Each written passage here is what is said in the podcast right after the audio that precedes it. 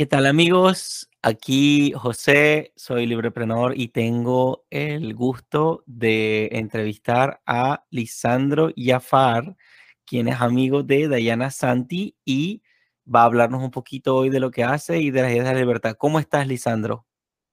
¿Cómo estás, José? Muchísimas gracias de nuevo por haberme invitado, por darnos este lugar, este espacio para, para transmitir nuestras ideas, para difundir la verdad que es muy lindo ver cómo, cómo se está moviendo tanto entre el, entre el ámbito joven esto. Es muy, eh, muy impresionante, un fenómeno muy impresionante de ver. Así que nada, contento de formar parte y, nada, te, agradezco un montón de oportunidad.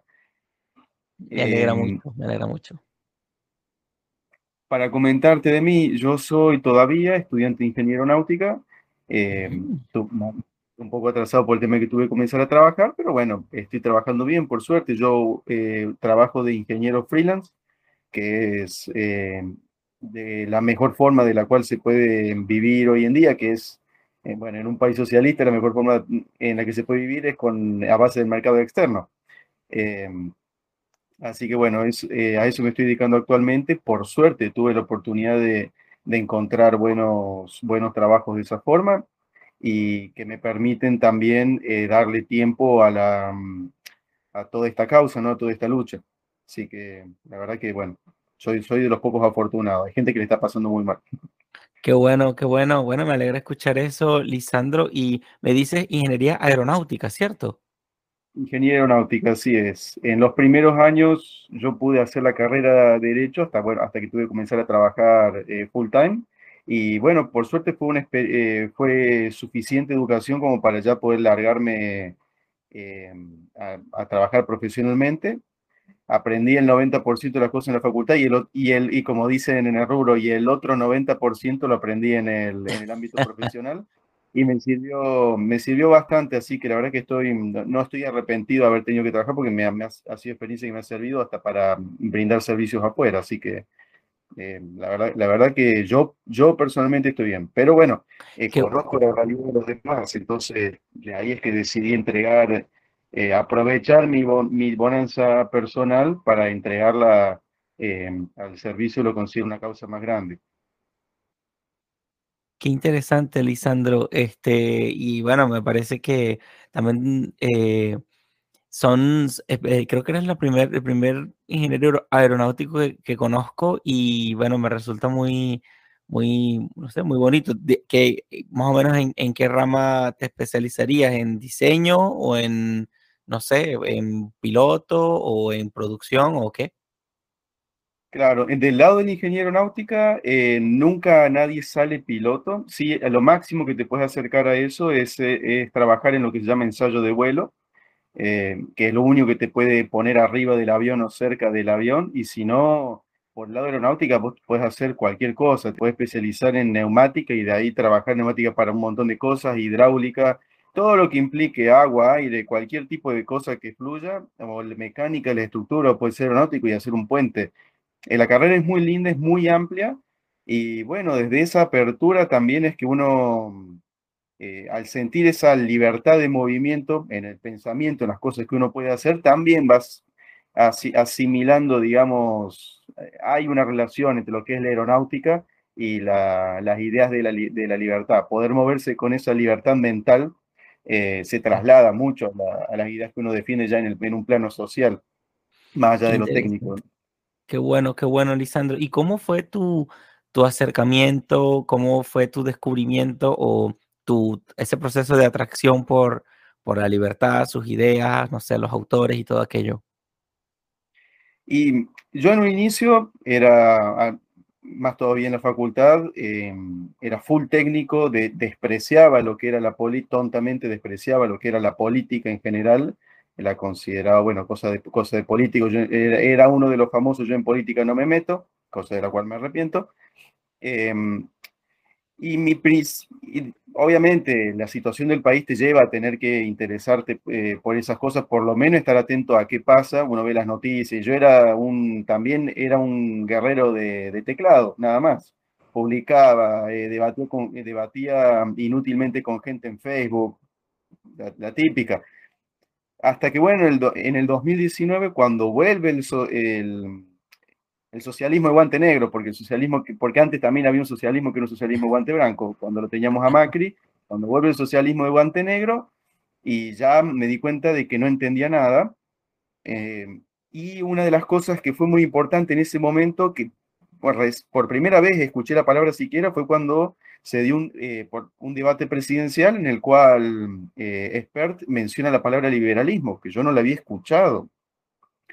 Eh, o sea, fíjate, fíjate qué nivel no, no nos educan con las ideas que mm. fueron las originales con las cuales surgió siquiera la nación, las, mm. que, por las cuales se peleó una guerra de independencia, por los principios por los cuales somos argentinos, no te los enseñan.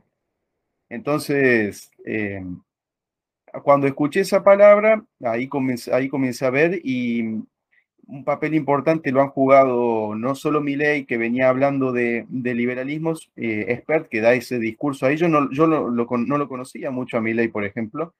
Em, y otro, otro, de los grandes eventos fue cuando em, se trata de formar un partido que se llama Unido, que era un partido liberal nuevo. Em, que fue un, bueno, un gran suceso porque fue la, hicieron una policía bastante interesante en su momento, una movida que era eh, totalmente ciudadana y bueno, eso me inspiró a meterme, a decir, fue la primera vez que dije, bueno, voy a dejar de ser un guerrero del teclado, voy a dejar el, em, el famoso yo en política no me meto porque visiblemente así no funciona, o, te metes o te meten. Eh, es una, me di cuenta de que la política, el yo no me meto en política es hacer como una avestruz y meter la cabeza bajo la tierra y pensar que si vos no ves el león, el león no te ve, no te come. Eh, Interesante. O das la batalla vos o la dan por vos. Eh, son una de esas dos opciones.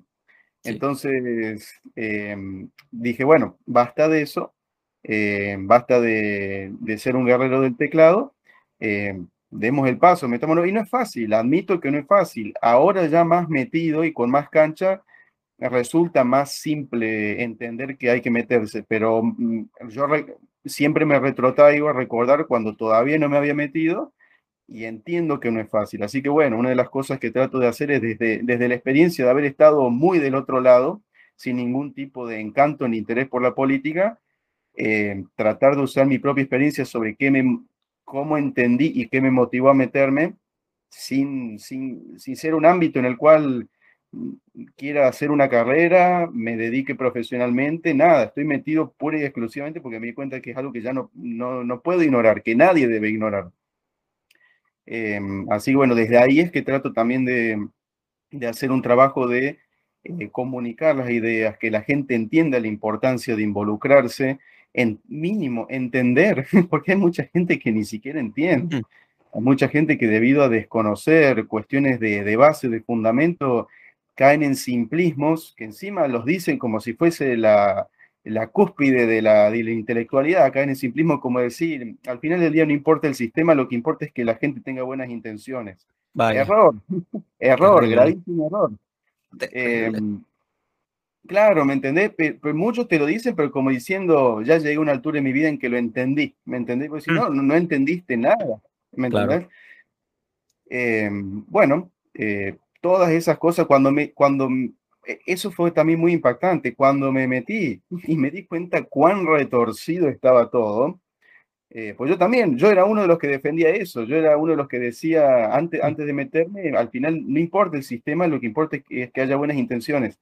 Cuando me metí, comencé a indagar, me espantó que esté todo hmm. tan mal, tan mal a nivel cultural, a nivel institucional, eh, a, nivel de educación, todo, que bueno, me, me di cuenta, me, dio tanta impresión, me asusté tanto que, bueno, decidí aprovechar mi, mi, tiempo. Dije, o lo hago ahora, que es la oportunidad, que hay un resurgimiento y por lo menos una primera intención de la gente de ya cuestionarse las cosas, pensar en algo diferente. Porque hasta antes, hasta, hasta antes de, del 2019 era inconcebible eh, que la gente siquiera se pregunte si estatizar estaba mal. Hmm. Eh, eso es imposible, no lo podía decir ningún político, nadie. Eh, así que bueno, dije, este es el momento, eh, este, este, este es la hora, me doy cuenta de cuán mal está la situación, me tengo que, me, tengo que hacer este lance, me tengo que, me, tengo que meter, involucrar, lo estoy haciendo tal vez por demás, al nivel al que lo estoy haciendo no es no es ni sano ni sostenible, pero bueno, ahora hay una, hay una carrera electoral específica justo este año, entonces bueno, estoy dándole de mi tiempo a esto ahora em, de, una, de una forma eh, exclusiva. Em, Interesante. y, sí, perdón. Y, y concretamente, ¿qué, ¿qué estás llevando a cabo? Yo estoy eh, en, varios, en varios espacios. Yo estoy tanto dentro de lo partidario, específicamente yo soy parte del Partido Demócrata en Córdoba, por el, lado, por el Frente de la Libertad Avanza, que es el que lleva la presidencia a mi ley, y eh, también eh, apoyando todos los movimientos apartidarios, políticos apartidarios. Que esa es otra de las cosas, por ejemplo, mucha gente que es incapaz de diferenciar cuando entras te das cuenta de cuán mal está todo, en el sentido de cuán poco entiende la gente. Hay gente que piensa que partidario es político y político es partidario, que no, no hay forma de separar esas dos cosas. Y sí, sí las hay. Existen los espacios políticos a partidarios y no solo existen, sino que son importantísimos. Y eso fue otra cosa también, porque cuando yo me metí y me di cuenta de que esos espacios podían existir, hay gente también, y, viejos también, que dicen espacio partidario, eh, un espacio político partidario es como que te vendan una coca sin azúcar, ¿me entendés? O sea, ellos saben, ellos entienden cómo es. Y se ríen, y en realidad no entienden nada. Es, la, es, es, es, un reflejo muy visible de la cultura que nos llevó a, desatender tanto las cuestiones políticas que llevan a que, bueno, las atiendan por vos, ¿no? Em, mm entonces trato de, trato de colaborar con las dos partes que para mí eh, forman una simbiosis importantísima, lo, político partidario y lo político partidario. Lo partidario eh, para mí tiene una función fundamental, como en el caso de lo que hace Dayan en Estudiantes por la Libertad, que me parece fantástico y que apoyo muchísimo, de no solo difundir, sino formar, comenzar a introducir a la gente en un espacio que es mucho más seguro que el espacio partidario. Eh, nada te puede pasar en un espacio partidario y podés aprender. eso es fantástico. Son los espacios más sanos para llevar adelante acciones, difusiones de ideas, son muchos más sanos para eso que el espacio partidario, te lo digo ya estando adentro de un espacio partidario. Entonces, por eso apoyo mucho las dos cosas. Después, el espacio partidario claramente tiene una función indelegable, que es la de llevar al, al, al, plano institucional las ideas que uno defiende desde lo en, en, el plano no institucional, por fuera, de, por fuera de todo, o sea, todo lo que uno puede difundir, enseñar, al final del día, bueno, hay que hacerlo, hay que hacerlo ley, hay que poner autoridades que defiendan eso, hay que gestionar en base a eso, y bueno, eso sí o sí tiene que, tiene que llegar a través de, de los partidos y de las elecciones y demás. Así que, no, muy bueno, muy bueno, muy, no, muy, muy interesante, muy interesante. Y eh, creo que eres una de las primeras personas que, que entrevisto que, que, que presenta con una forma tan clara la, mm, la, la, diferencia entre un espacio partidario o un espacio no partidario y además cómo la libertad es, digamos, indispensable en, en, en ambos espacios y para ambas comunidades, ¿cierto? Totalmente, totalmente. Em, es en, bueno, en lo que fue mi introducción, está bien, esa es otra cuestión. ¿Por qué de todas estas cuestiones lo que defiendo? Hasta acá hablé de por qué me metí en política, de no de por qué defiendo dentro del ámbito político específicamente las ideas de la libertad sí. como, forma, como forma de gestión. Em, bueno, yo soy uno de los que nació habiendo conocido nada más que el peronismo, que el socialismo, eh, conocido eso, yo por supuesto, para mí la palabra privatizar era mala durante toda mi vida, hasta antes de conocer el liberalismo era mala palabra. Hasta hoy en día tengo el reflejo de que me cuesta usar la palabra privatizar, porque así es, un insulto. Y es como que está en una especie de, de, aura en general. Hay una cultura alrededor de eso que se mama. Incluso, incluso pensáis que la gente realmente no entiende ni siquiera qué significa privatizar y qué significa nacionalizar. Hmm. Están en el aire esas ideas como nacionalizar es bueno y privatizar es malo, nada más. Eh, hmm. cuando te comienzas a dar cuenta de todo eso es impresionante. Todo aquel que te defiende a muerte una nacionalización, vos te, parás y le preguntas, ¿qué? ¿Qué significa? ¿Por qué lo defiende? Y no te lo vas a contestar. Eh, darme cuenta de todo eso fue impresionante. cuando te das cuenta, las ideas de la libertad son, en principio, apenas las ves, obvias, lógicas, en lo que es lo que uno está acostumbrado en el trato de par a par. El trato de par a par es en respeto mutuo, recíproco, yo te respeto, vos me respetás, es sumamente lógico, es de sentido común. Vos para, voy a agarrar al más, al más marxista de los marxistas y preguntarle cómo se va a relacionar con vos y te va a responder de punta a punta con liberalismo, ¿me entendés? El tipo no te va a decir, voy a agarrar tus cosas y me voy a quedar con tus cosas. De par a par, el tipo va a ser un liberal. Todos, todos tenemos sí. ¿Me? Todo el mundo tiene ese instinto en el trato de par a par. Trato recíproco, respeto mutuo, es lo lógico.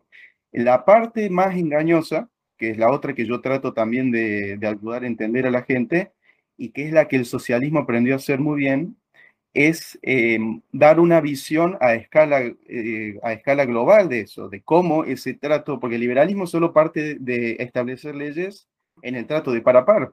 Eh, no dice cómo va a organizar, eso es otra cosa que no hace, no dice cómo una sociedad entera a través de las leyes liberales, porque no establece una, un, mandato para, un mandato para todos, que eso es algo que, que el socialismo sí te promete.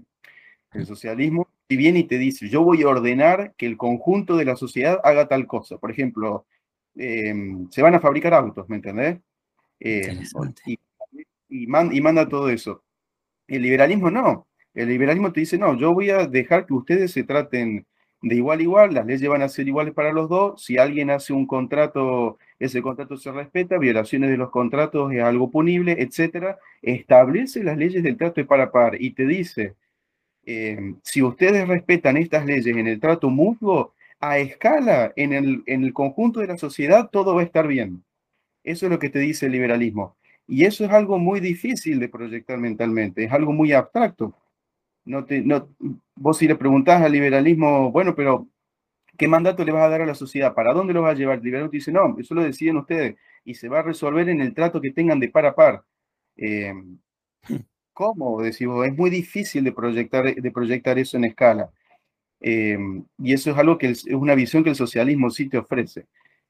Darme cuenta de cómo el liberalismo, a partir de esas reglas de par a par, te permite coordinar una sociedad a escala de país y a escala de planeta de una forma más eficiente, eh, fue lo, fue el, ese fue el gran, el gran momento de, de tu vida, pues. iluminación, digamos en el, en el cual me, el, gran, el gran descubrimiento, en el, que decís, claro, em, es como si fuese una inmensa, una inmensa inteligencia artificial, es como si fuese un, un inmenso sistema, claro, en, en, un sistema en el cual, eh, a partiendo del respeto mutuo, del trato de par a par, eh, te manejas a través del mecanismo de incentivos de la economía, eso, eso tan solo hablando de, de, de economía, prácticamente lo que haces es convertir a toda una sociedad en un inmenso sistema de, inteligencia artificial en el cual cada persona es una neurona y en el cual todo, toda interacción es una sinapsis. Esa eh, mecánicamente se comporta así.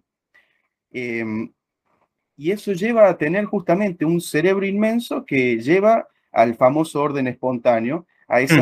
a, esos, a esos órdenes que parecen milagrosos, que de hecho mm. se llaman espontáneos justamente porque no se puede ver de dónde surgen, y no son espontáneos para nada, hay una causa mecánica, que son las dinámicas neuronales, literalmente, que, llevan a esos órdenes.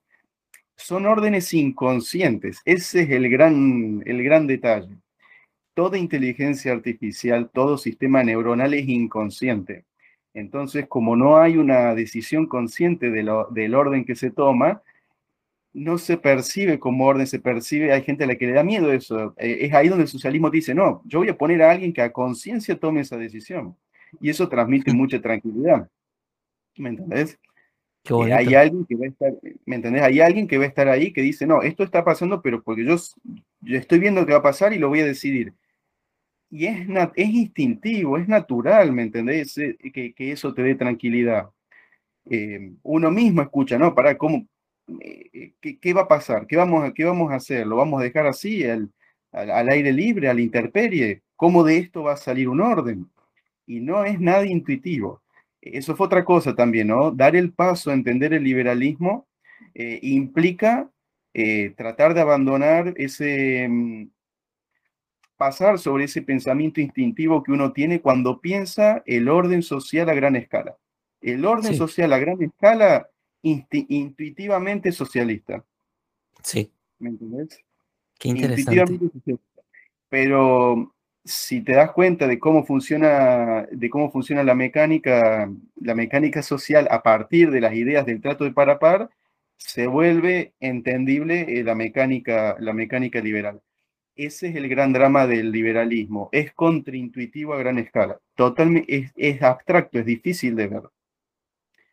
Todas esas cosas, bueno, todo ese fue un proceso de maduración eh, que la verdad que, bueno, fue, fue fantástico dar, darme cuenta de todo eso, verlo en la vida real. Hay ejemplos innumerables del anarcocapitalismo más puro en Argentina, eh, en el cual uno puede ver en persona a toda esa mecánica inconsciente Interesante. Eh, funcionar perfectamente bien, es, es fenomenal.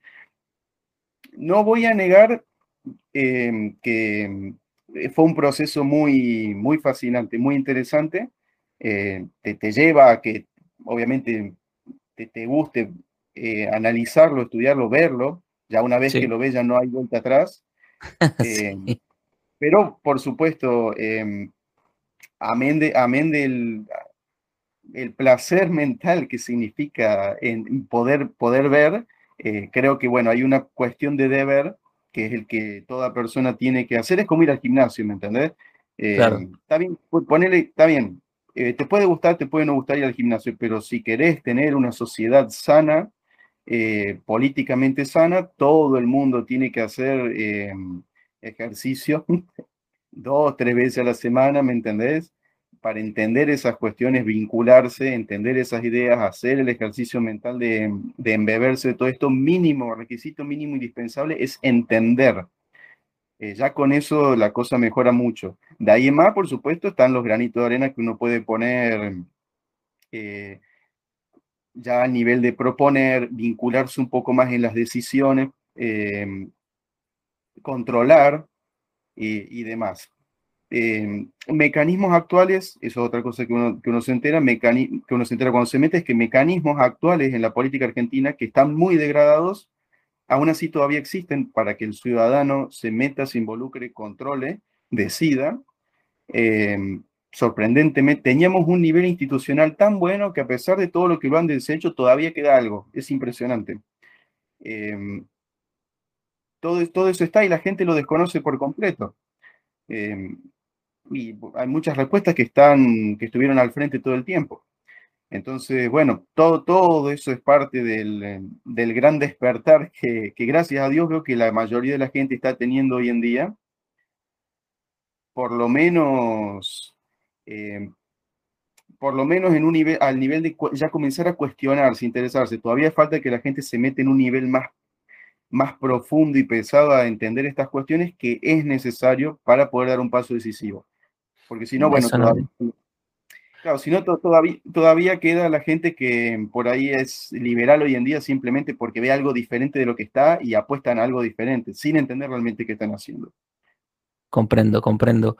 Bueno, me, suena todo muy bien. Me gustó mucho el, concepto de procesos inconscientes. He ido tomando nota de un par de cosas que has dicho y mm, eh, bueno, usas mucho la palabra mecánica.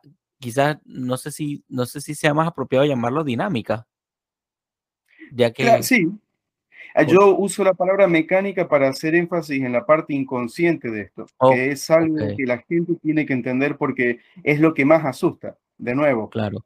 Eh, que una inmensa inteligencia tome artificial, tome decisiones de forma totalmente inconsciente, hmm. eh, a, la gente que no, primero que ni siquiera concibe que esa, que, que esa red de personas articulándose únicamente en el trato de par a par, Nadie mm. conoce qué es lo que piensa el, eh, cada persona que compone el sistema. Todos conocen lo, la interacción inmediata que tienen con cada, bueno, con la neurona que tienen al lado. ¿Me, entendés?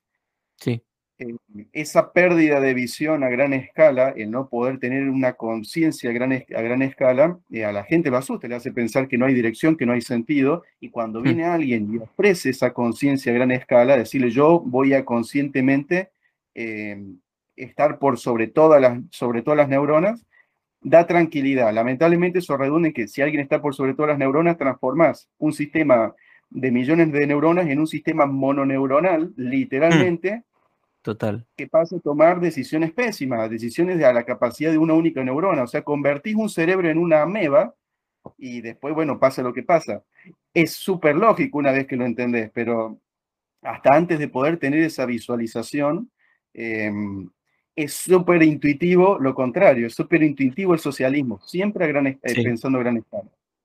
También veo que en estos principios liberales, en, también en, un poco en mi, proceso de, de, comprensión del asunto de la libertad versus la centralización y, y, el monopolio y todo aquello, me di cuenta que había como un discurso de fondo en las ideas de la libertad de que el, de que el gobierno era peligroso, era un riesgo muy grande, este, había muchas cosas en juego cuando el gobierno tendía a crecer y eso me, me, surgió muchas preguntas y quise tener eh, la explicación a ello.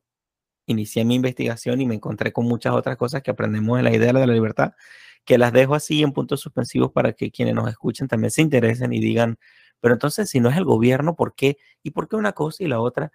También es interesante, estos autores de, de la libertad han hablado de la creatividad humana, de la creatividad empresarial, porque no, porque también hay, hay quienes pueden decir, pueden llegar a decir, luego de escucharte también, pueden decir como que, ah, bueno, entonces el problema es que la inteligencia artificial hay que programarla mejor. Siempre tiene que haber uno, un, uno de estos genios, eh, ¿cómo se llama la palabra? Ingenieros sociales que tendrán que, querrán eh, eh, programar mejor a la inteligencia artificial. Y el punto es que Ah, hay un componente creativo, de libertad, de espontaneidad y de, mm, de acción, como decir la palabra también, y de interacción, en la que no es, no es las, las, las partes involucradas eh, son en sí mismas también como unas, otras inteligencias artificiales. Entonces, poner una superinteligencia encima de todos,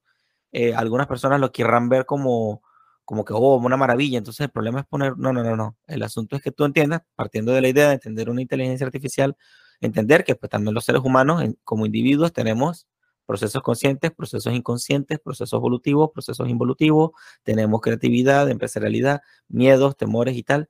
Y hay algo que nos supera, que es que eh, la realidad nos supera. Nosotros la, estamos estudiando, estamos aprendiendo, conociéndola, pero nos supera. Escotado, lo dije en una entrevista anterior que realicé, eh, decía que muchos problemas de la humanidad hay porque algunas personas, el problema no es que, que, que tú admitas que existe una verdad. Yo soy partidario de que sí existe una verdad, pero lo contrario sería decir la verdad. Lo contrario sería decir, no, la verdad no existe. Ah, bueno, entonces esa es la verdad.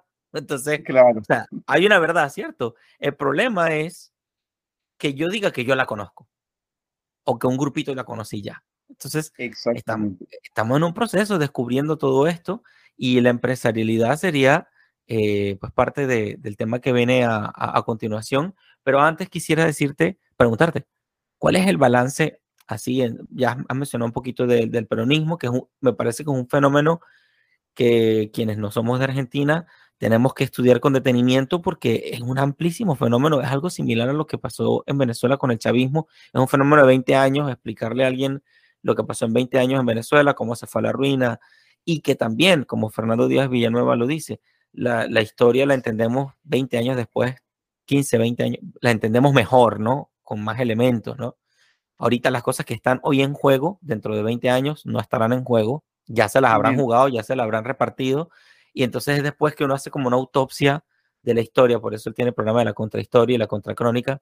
Em, y bueno, es de 20 años después yo sigo entendiendo, sigo aprendiendo qué fue lo que pasó en Venezuela. Te preguntaría más o menos, ¿cómo le explicas un poco el balance de Argentina a los que nos escuchan?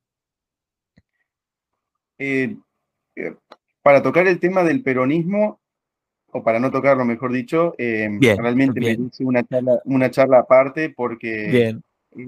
Eh, es, más complejo, es más complejo todavía por el tema de que hay, hay cuestiones que se han dado en todos los regímenes, en todos los mm. regímenes dictatoriales socialistas, se dio una componente clave, clave que, llevaron a, que los llevaron a los extremos a los que llegaron, que es que todos contaron con la connivencia del ejército, todos. Pasó en Venezuela, pasó en Cuba, pasó en, pasó en el régimen de Stalin, pasó en China, todos esos regímenes llegaron a esos extremos por contar con la connivencia del ejército. Eso es algo que en Argentina no pasó, que es un caso casi, que es un caso casi único en ese sentido, porque Perón es el único, amén de haber tenido una doctrina política, económica pésima, es perfectamente pésima en todo sentido. La forma en la que ese tipo destruyó todo es, es algo que merece un análisis aparte. Pero en términos políticos, cómo se movió como figura es algo, de, es algo que amerita estudio.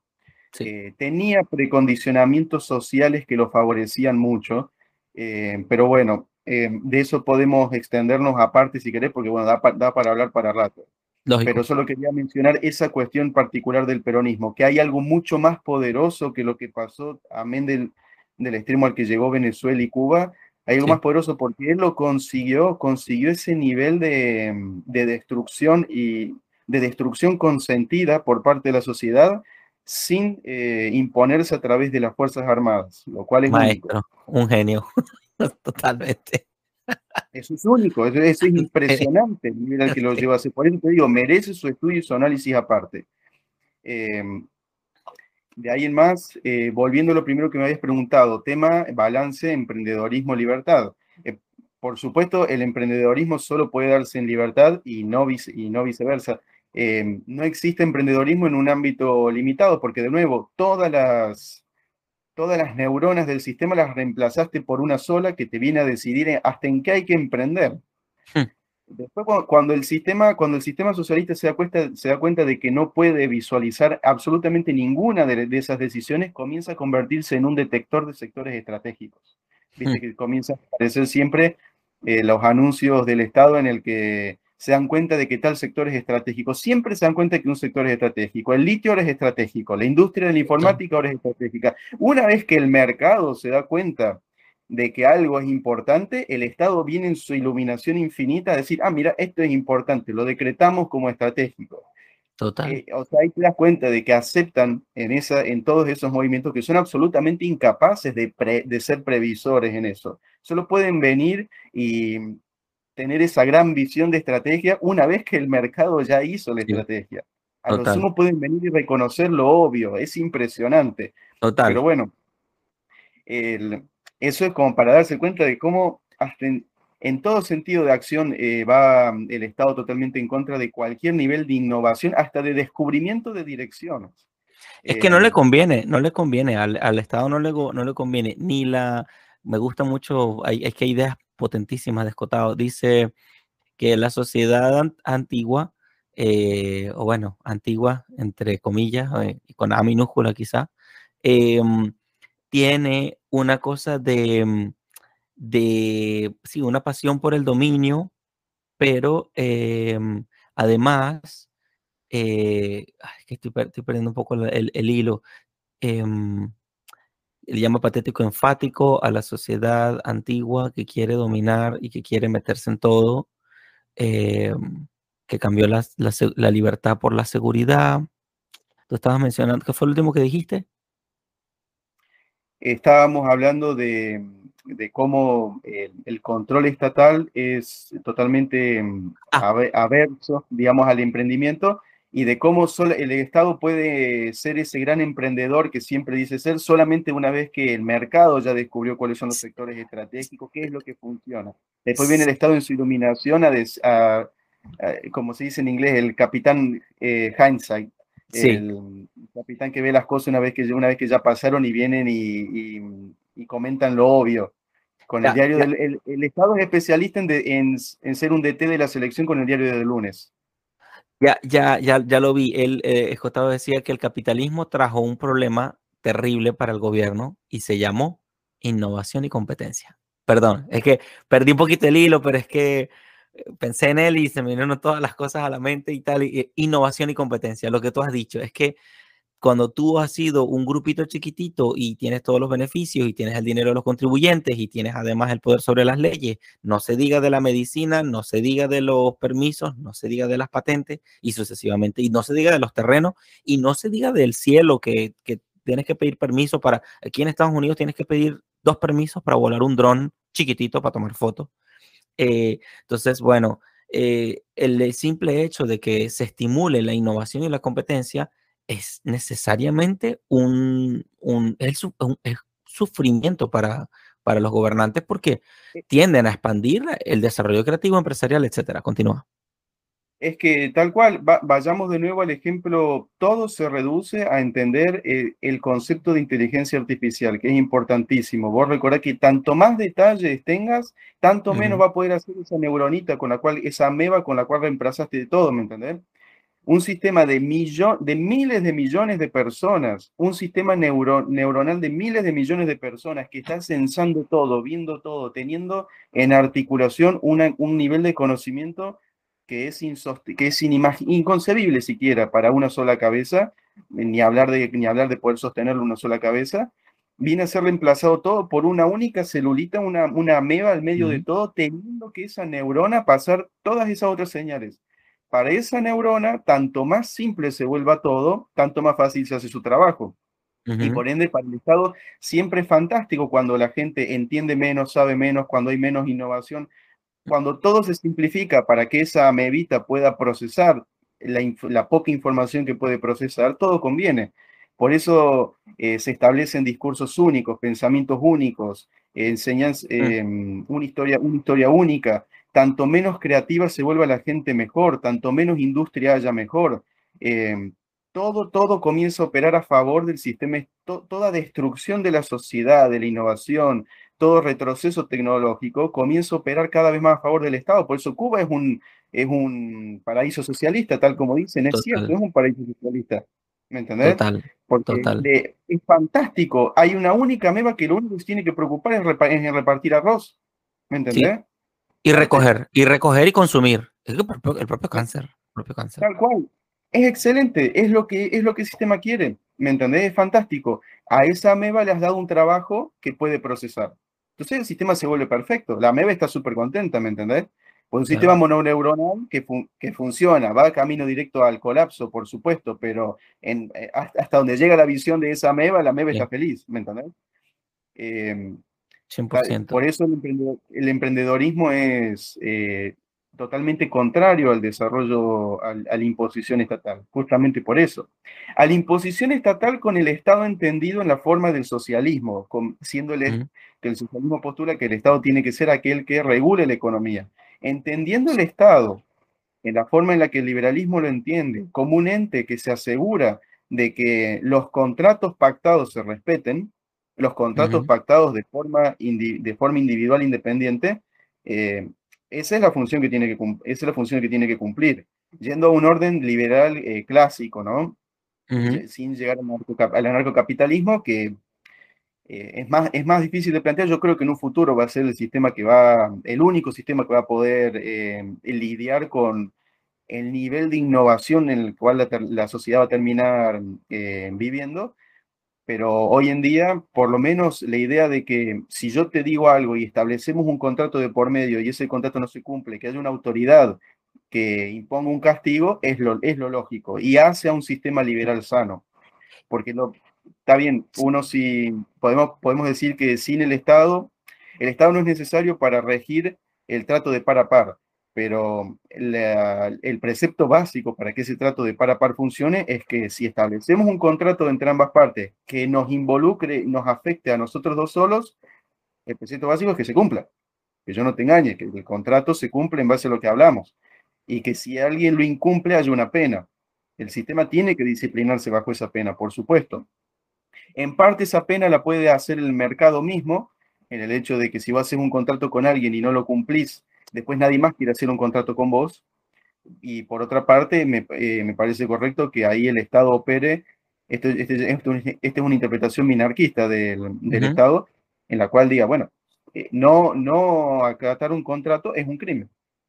Eh, eso, eso beneficia al liberalismo, da, hace más seguro y, y da más seguridad para que hagamos contratos de par a par, porque yo sé que puedo vincularme con alguien y tener la certeza de que, o más seguridad de que el contrato tal como lo hagamos se va a cumplir y que si no se cumple, por lo menos eh, va a haber una consecuencia.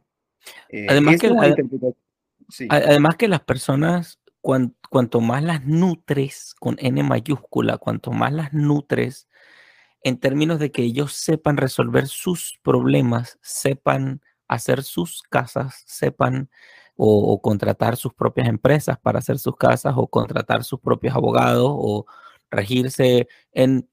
No puedes jugar fútbol con las leyes del básquet, ¿cierto?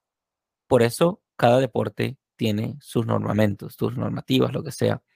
Eh, necesariamente lo, quienes nos nos hemos inspirado en, hay, quienes han escrito cosas de la libertad 200 años, 150, 100 años atrás, y en 100 años atrás no había el Internet, no estaba la computadora, no estaba esto, no estaba aquello. Precisamente nosotros venimos a darle un poco la vuelta al asunto con los elementos del mundo actual y con los errores que se han cometido en el mundo actual, porque hay otra parte, ¿no? Que hay gente que dice, no, bueno, yo no sé cómo será un mundo más libre más adelante, eso sería un caos y tal, y no sé qué.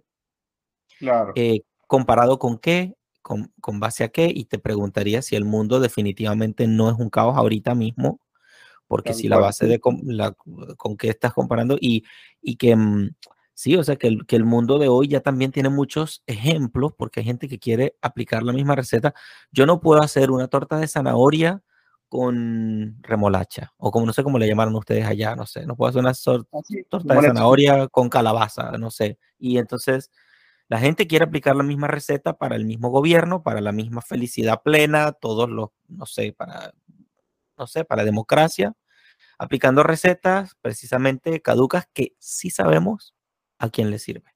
Cuando alguien dice socialismo no sirve, yo digo, no sirve para quién, para mí definitivamente no. Pero para el que se está llenando los bolsillos, definitivamente es una maravilla. Y cada vez, y cada vez más se, se, se autorreprograman, cada vez más complicados, sí ese, claro, siempre vuelve a aparecer. Vos fíjate que la idea socialista reaparece siempre y reaparece incluso hasta en los órdenes más capitalistas que conocemos, como el de Estados Unidos, lamentablemente. Esa es la parte donde yo, y ese es otro gran, yo la verdad que agradezco un montón haberme involucrado en política porque aprendes eh, muchísimo y yo considero que es algo justamente que todo el mundo tiene que hacer para tener este nivel de, entendimiento, sin, sin ánimo de lisonja hacia mí mismo pero es lo que todo el mundo tiene que entender. Eh, por ejemplo, desde que me metí en política, incluso eh, partidaria, yo no estoy por ningún cargo ni nada, digo, me metí porque estoy dentro del partido y colaboro y tengo trato con quienes quieren ser candidatos, con quienes no, con quienes quieren meterse a sumar, colaborar. Yo soy un afiliado más. Pero cuando te metes, em, te das cuenta también de que hay políticos que Em, no es tanto lo que generan en la sociedad, sino es mucho más lo que capitalizan de la sociedad. El político al final del día lo que quiere, él tiene todos los incentivos del mundo para tener, eh, estar en su puesto y llegar a donde quiere llegar, cualquiera sea el ideal que lo lleve ahí. ¿Me entendés? Hay muchos políticos ahora en Argentina que son los más liberales. ¿Me explico? Eso es otra cosa interesante de ver. Acá hay un montón de políticos que hasta buscan asesores que los instruyan en discurso liberal para poder darle a la gente lo que quiere, lo cual es un orden democrático muy respetable. Yo ese es el punto en el cual le dejo, dejo de señalar a los políticos, porque al final del día el tipo se preocupa en darle a la gente lo que la gente pide. Claro. Es una razón por la cual yo, desde que me metí en política, pasé de señalar al político a señalar al ciudadano, porque comencé a ver que están los políticos hijos de puta, los rockeros, todo lo que vos quieras. Pero en un grado prioritario, el político busca darle a la gente lo que le pide. Para él, tener la compensación que es el poder electoral. Es un trato recíproco en el cual, en el cual las, partes han transaccionado lo que han pedido.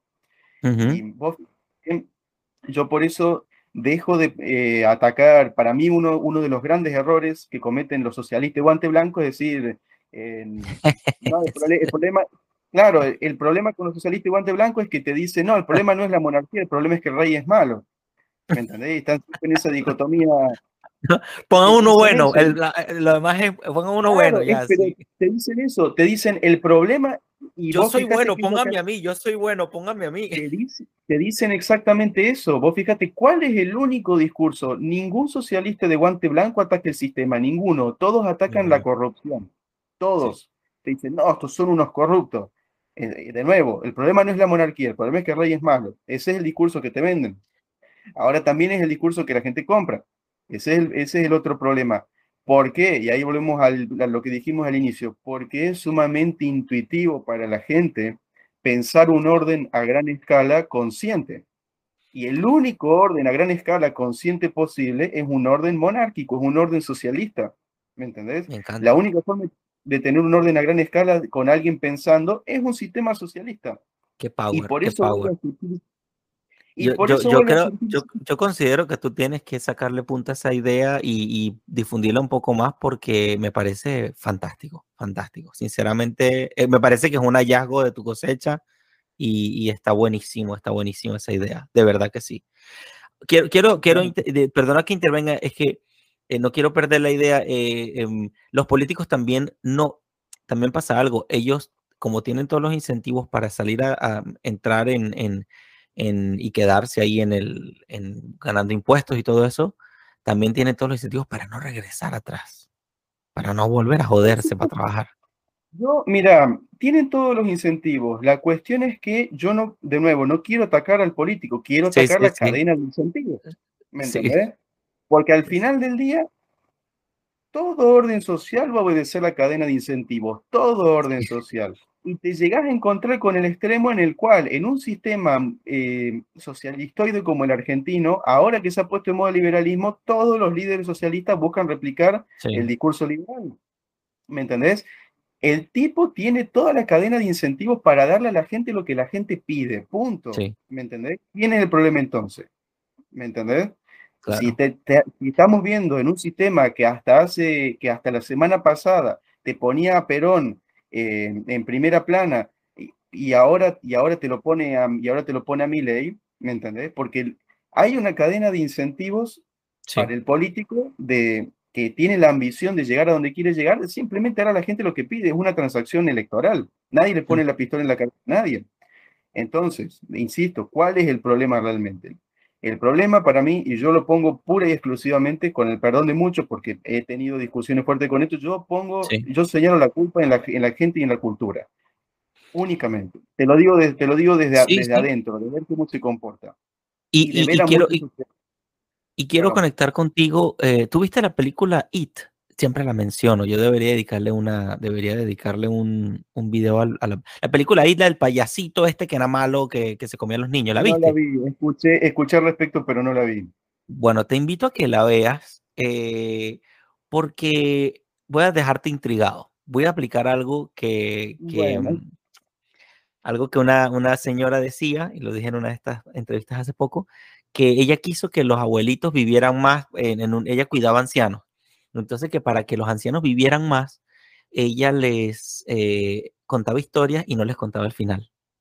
Entonces se veían a la próxima semana y entonces los ancianos estaban ahí, quiero que me cuente, quiero que me cuente, no sé qué, ya viene la muchacha, no, conchale, ya mañana viene la muchacha. Entonces te voy a dejar intrigado con el final de la película del payaso It, cómo conecta con esto que acabas de decir de mirar al ciudadano en lugar de mirar al payaso. Bueno, te lo dejo ahí ya tienes una tarea, ya tienes una tarea, y, así, y, así, y así no te me vas a morir pronto, te tengo que ver muchas veces más, ¿ok? Perfecto, perfecto, perfecto, con gusto, con gusto, José. ¿Y, cómo podemos hablar? ¿Y, cómo podemos hablarle a nuestros amigos de la libertad del emprendimiento en tu experiencia? ¿Cómo, qué, ¿Qué me recomiendas para hablarle a la gente o para escucharlos? No sé. Desde el emprendimiento, eh, yo mismo como, como emprendedor, porque yo tengo, tengo un emprendimiento de impresión 3D, yo he tratado de llevar adelante varias, varias cosas. Eh, llegué a vivir de, de, eso en su momento, o sea, como independiente de, a través de un emprendimiento. Em, el emprendimiento no es para cualquiera. Una cosa es la, la iniciativa privada y otra cosa ya es emprender. Y el emprendimiento no es para cualquiera, para nada. O sea, yo no le aconsejaría a todo el mundo emprender. Es algo que tienes que tener natural porque así sea. Acá en Argentina la cosa es especial, pero incluso en un sistema totalmente eh, liberal, capitalista, donde vos quieras, al emprender la podés llegar a pasar muy mal.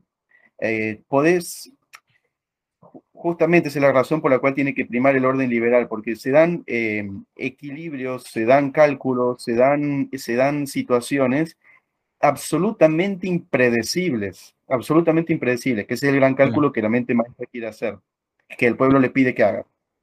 Pero bueno, muy bueno, muy no voy a dejar, jamás voy a dejar de señalar eso, jamás. Muy power, muy power. Jamás. Eh, ¿Qué te iba a decir?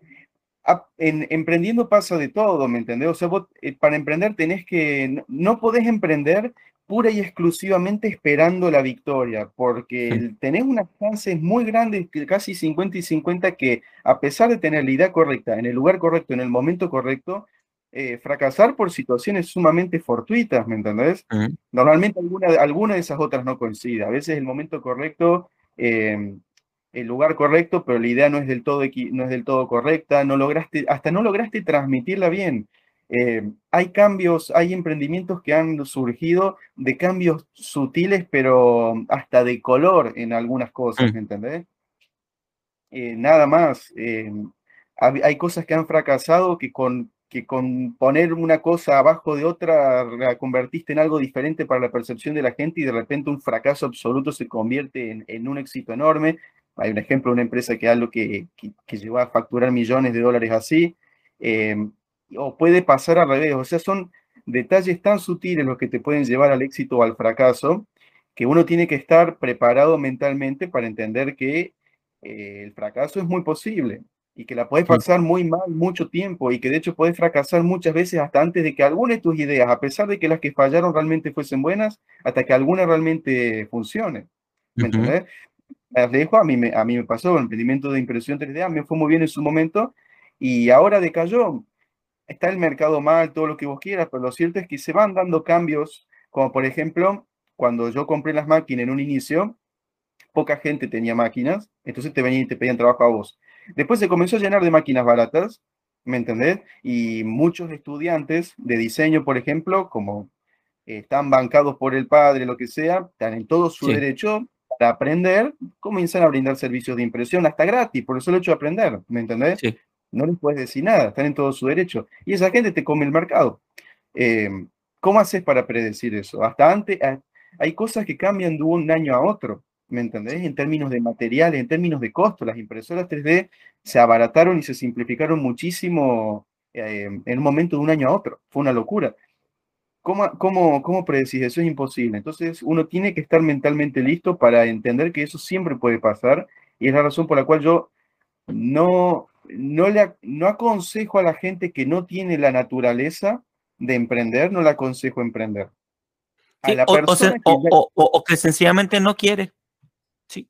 O que no quiere. Hay gente que la puede llegar a pasar realmente muy mal. Y hay casos, hay casos de gente que comenzó, hay emprendedores que con quienes he tenido el gusto de, presenciar, de, a quienes he tenido el gusto de presenciar en charlas, que inicialmente comenzaron dando sus charlas motivando a la gente a que emprendan. Y se encontraron después con que motivaron a algunas personas que realmente no estaban hechas para emprender, a quienes les arruinaron la vida. ¿Me entendés? que lo mejor para emprender es agarrar a alguien que ya tiene las ganas y aconsejarlo. Eso sí. Pero a alguien que no tiene el ímpetu de hacerlo, eh, no, no tratar de generárselo artificialmente, porque realmente puede ser algo que no sea para él. Eh, no, no es pecado no tener ganas de emprender. Eh, o sea, yo hago esa, hago esa diferencia. Amén de todo lo que establecimos, de que de la importancia imprescindible de la iniciativa privada, la, la creatividad, todo eso, eso se da, eso se da. La gente naturalmente va a haber gente que quiera crear cosas, que quiera, que tenga la ambición de, de dejar su huella, el emprendedor va a aparecer siempre, no hace falta empujarlo, generarlo. A lo sumo se puede generar un ambiente en el cual se le aconseje cómo eh, transitar ese camino para, para, para, prepararlo psicológicamente para eso. Y, también em, hay algo que voy descubriendo con, vamos a decir, a ver, yo viví la, la, crisis de, de, Venezuela en carne propia, no me la tienen que contar, yo ya la viví y con todo eso la estudio y vuelvo a mirar hacia atrás para ver qué fue lo que pasó, porque como decía, estoy estudiando lo que pasó y con los años se ve más claro, porque claro, ya la gente deja eso abandonado y queda todo más al descubierto quizá. Em, he visto una, una fuerte movida de personas que o se apoyan en su talento o verdaderamente se apoyan en su emprendimiento. Y el emprendimiento puede ser ese barco que tú construyes para navegar y ir de un sitio a otro, a un puerto seguro o a tierra firme, lo que sea, o a otra isla, lo que tú quieras.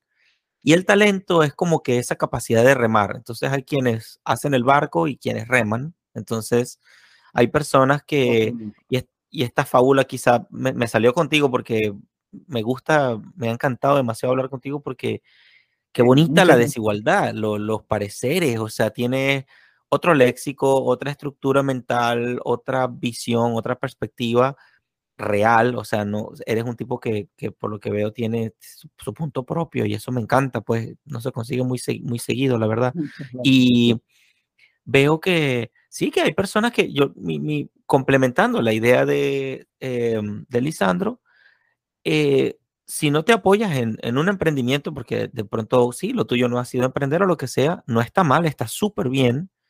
Apóyate en tu talento al menos, porque al menos un, un empleo vas a tener que buscar desarrolla algún talento, desarrolla una habilidad, si se quiere, porque hay gente que imagina talento solamente con lo artístico, pero bueno, una habilidad y apóyate en eso, porque eso jamás te lo van a quitar, eso jamás te lo van a regular, eso es, eso es, una habilidad y, en eso te puedes apoyar el resto de tu vida. Sigue.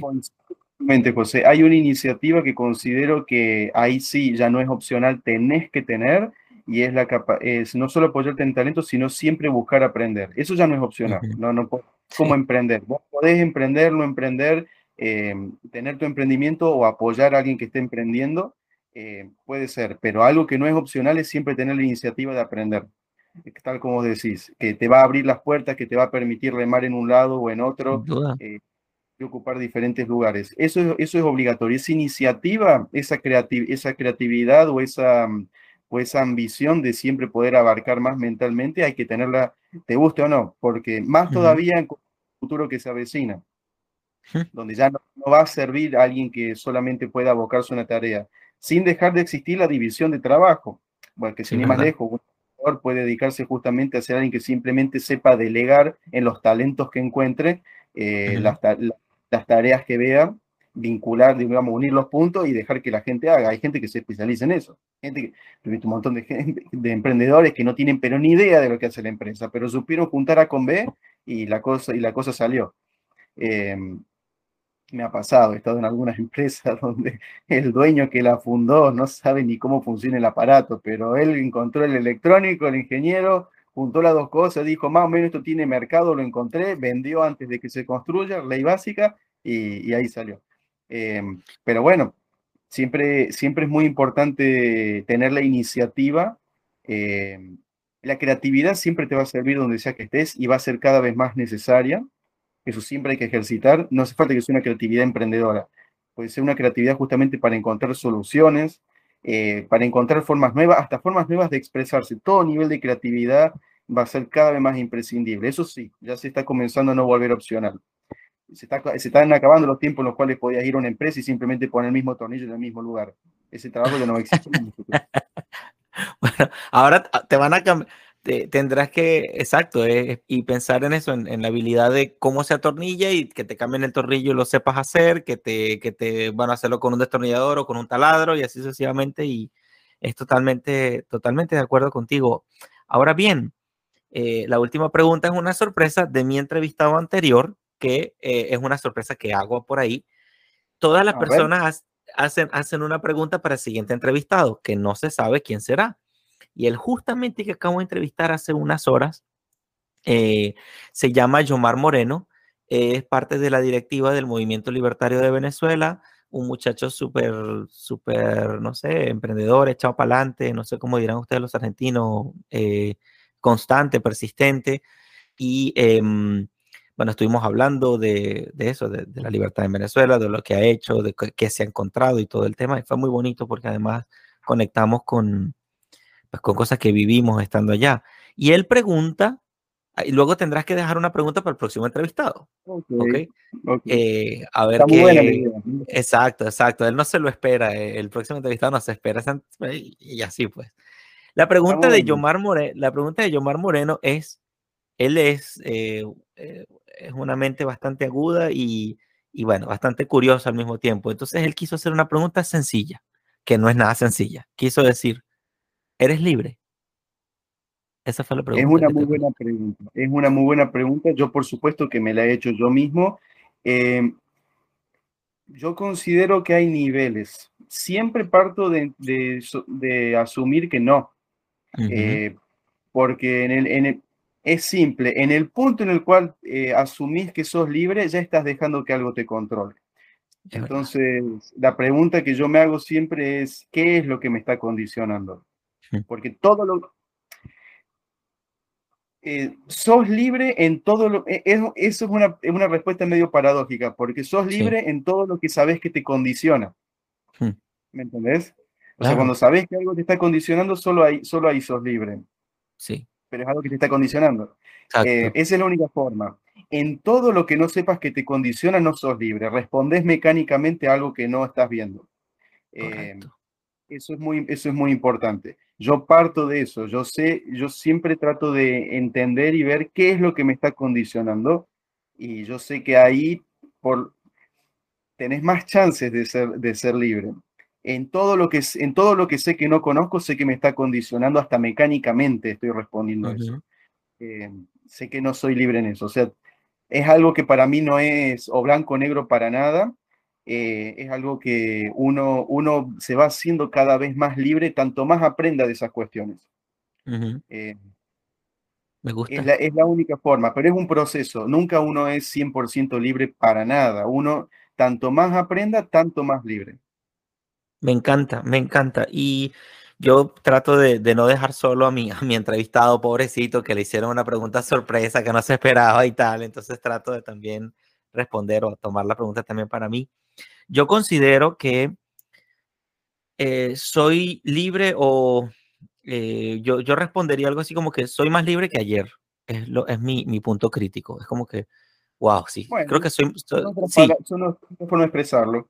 Sí, otra forma de expresarlo exactamente. Eh, soy libre, entonces cuando yo empiezo a mirar para atrás y, y veo todos estos payasitos de IT que te persiguen por todos lados, dices, wow, no, no soy nada libre, yo soy un recluso más de la prisión, pero un recluso quizá cada vez más, más dentro de mí, cada vez más, más, más, más libre y también hago match, conecto mucho la libertad con la felicidad. O sea, yo eh, pudieras, pudieras saber que, que estás libre o que no estás libre o que eres libre o que no es libre, pero andar verdaderamente infeliz y triste y todo deprimido y tal y no sé qué.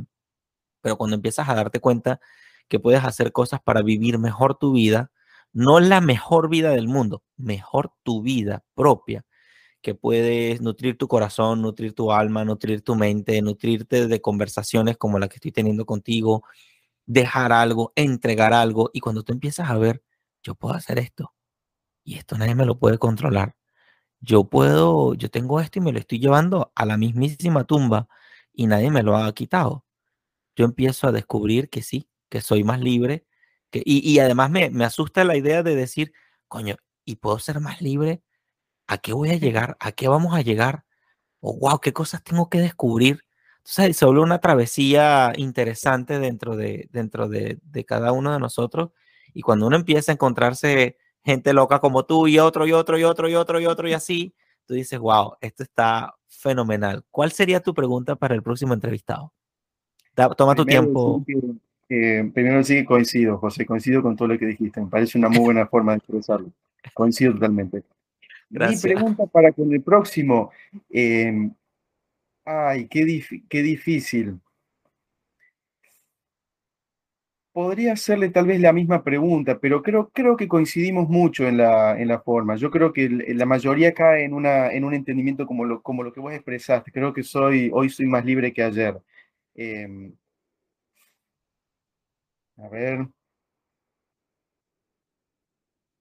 Y puede ser cualquier cosa tonta, puede ser que comiste ayer, puede ser Ah, eh, que, no sé, hiciste un amigo ayer nuevo o cuál fue, no sé, X cosa, algo que te dé curiosidad y bueno, también eso te, te mantiene un poco al tanto de... la- te puedo decir que el próximo invitado es muy, muy peculiar e interesante porque lo entrevisto dentro de un rato, entonces, no sé, ya estoy haciendo hay trampa porque te, te estoy, estoy haciendo No, hay trampa una porque pregunta estoy que le, que le diría, si tuvieses, eh, porque es una pregunta que hasta, que hasta yo me he hecho, si fuese el fin del mundo y tuvieses que salvar un libro, ¿cuál salvarías? Ah, oh, quieto, quieto. Me encanta. Si tuvieras que salvar un libro, un libro, ¿cuál sería? Claro, o sea, todos los, y teniendo en cuenta que todos los demás se van a destruir. Si tuviese que, si solo pudieras salvar un libro, ¿cuál salvarías? wow. Bueno, me encanta. Y no te pierdas la entrevista que sigue, la que, la que, la que va a venir después de ti, porque sé que la vas a disfrutar un montón. Y, y- y yo también, o sea, yo estoy very excited, muy emocionado con la persona con No quiero decir más, pero eh, ya, ya, ya lo verás. Querido Lisandro, un, palabras de cierre. ¿Ah? sos un especialista del thriller, Oh, trato, trato, trato, trato. Está bueno, te estás, te estás volviendo algo. ¿Cuál, cuál serían tus palabras de cierre? Eh, no, agradecerte, José, agradecerte un montón por todo esto que estás haciendo. La verdad que me, me, me encanta ver cómo tanta gente joven se está involucrando tanto en esto con tanta convicción, eh, dándole tanta importancia. Es lo que me da. Yo, mira, yo cuando entré en política, entré eh, asumiendo que iba que me estaba entrando una causa perdida. Eh, y le entré como diciendo, bueno, el día de mañana cuando todo esté mal y me pregunten eh, qué hiciste, no quiero contestar, no Mm, hice nada. mm, Así que por lo menos quiero caer peleando. Y eh, pasaron los años y me encuentro felizmente con que tengo muchísimas más esperanzas y una, una esperanza real de cambio eh, que cuando entré, mm, viendo gente como vos, con gente como Dayana, y, y eso la verdad que me, me da muchísima esperanza de futuro y se los agradezco profundamente. Qué bueno, qué bueno. Yo también te agradezco mucho. Ha sido, bueno, súper genial hablar contigo. He aprendido mucho. Creo que tienes ideas potentes que debes, eh, bueno, no, la palabra quizá no es debes, pero hace poco hablaba con un muchacho que, un, un amigo que lo entrevisté hace poco y decía, bueno, yo pensaba hacer esto y aquello. Y yo le dije, bueno, mira, probablemente si tú lo puedes ver, si tú eres la persona que ve eso, probablemente tú lo debes hacer.